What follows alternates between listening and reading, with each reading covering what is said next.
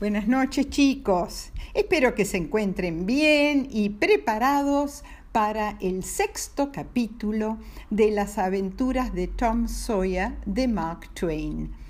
Em, espero que les esté interesando y que en algún momento, cuando sean un poquito más grandes, eh, se lean el original, ¿eh? porque la mía es una versión más eh, eh, cortita. Empecemos. Huck no había ido al camping del otro lado del río.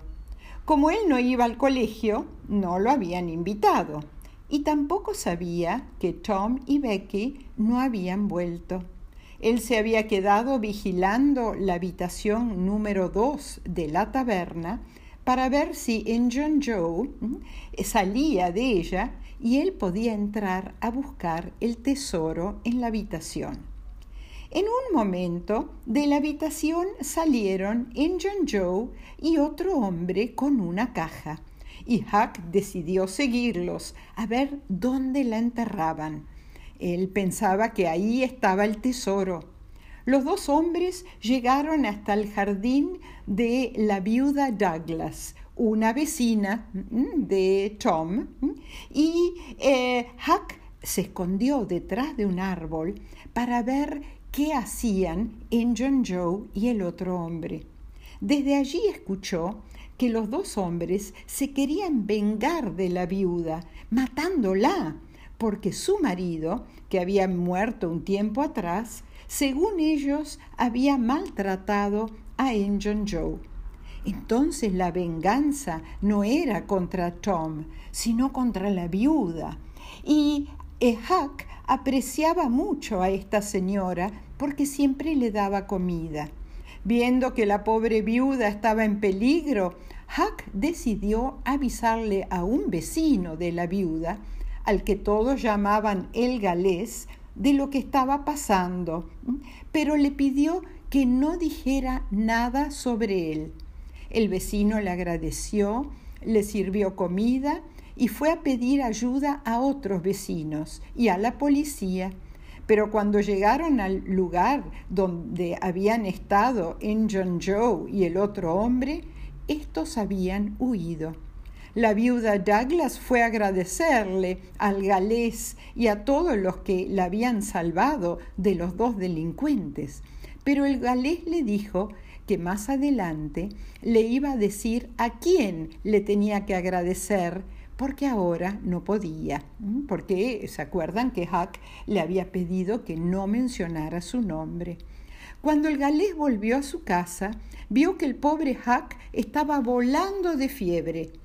Como él tenía que ayudar a encontrar a Becky y a Tom en la caverna, junto a otros vecinos, dejó a Huck al cuidado de la viuda Douglas. ¿Qué había pasado con Becky y Tom? En la cueva, jugando a las escondidas, se habían separado del resto del grupo y se habían perdido. Caminaron durante horas por los pasillos de la cueva hasta que llegaron a una parte donde había cientos de murciélagos. Ambos se asustaron mucho y al tratar de evitar a los murciélagos, murciélagos, fueron por otro corredor y llegaron a un lago subterráneo.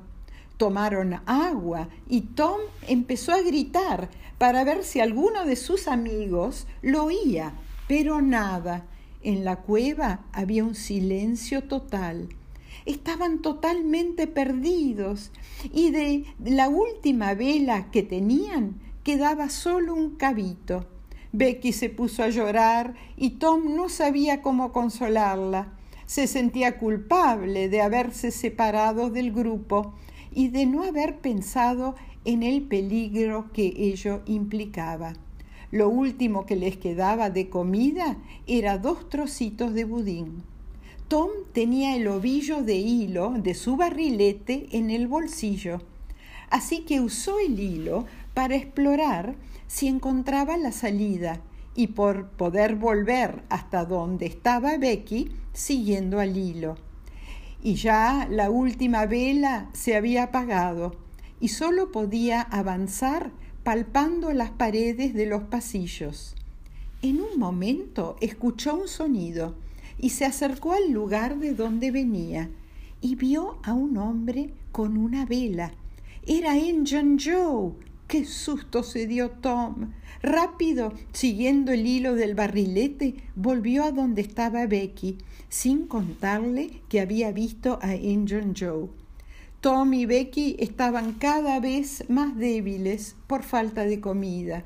Por eso Tom decidió hacer un último esfuerzo para encontrar la salida de la cueva. Ya no sabían cuántos días habían estado allí ni cuántas horas. Habían perdido la noción del tiempo. Tom tomó otro pasillo, palpando las paredes, caminó y caminó, siempre derecho hasta que le empezaron a doler las piernas. Se sentó y de repente, al final del pasillo, vio una pequeña lucecita. Se preguntó si estaría viendo visiones, pero lo mismo decidió probar suerte y ver si era su imaginación o si verdaderamente había una luz. Se levantó y siguió caminando, y a medida que se acercaba la luz, esta se hacía más fuerte. Había llegado a una pequeña salida de la caverna, un agujero en la roca. Tom se puso a llorar de felicidad y enseguida volvió a buscar a Becky. La alegría de ambos cuando por fin pudieron salir de la caverna. Corrieron a la orilla del río y le hicieron señas a una barcaza que pasaba por ahí. La barcaza paró Tom y Becky contaron lo que les había pasado, el hambre que tenían y si los cruzarían a su pueblo. Enseguida los remeros les dieron de comer y se prepararon para cruzar el río.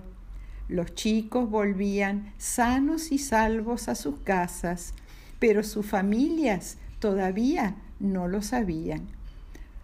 Bueno, chicos, colorín colorado, este capítulo de las aventuras de Tom Sawyer se ha terminado.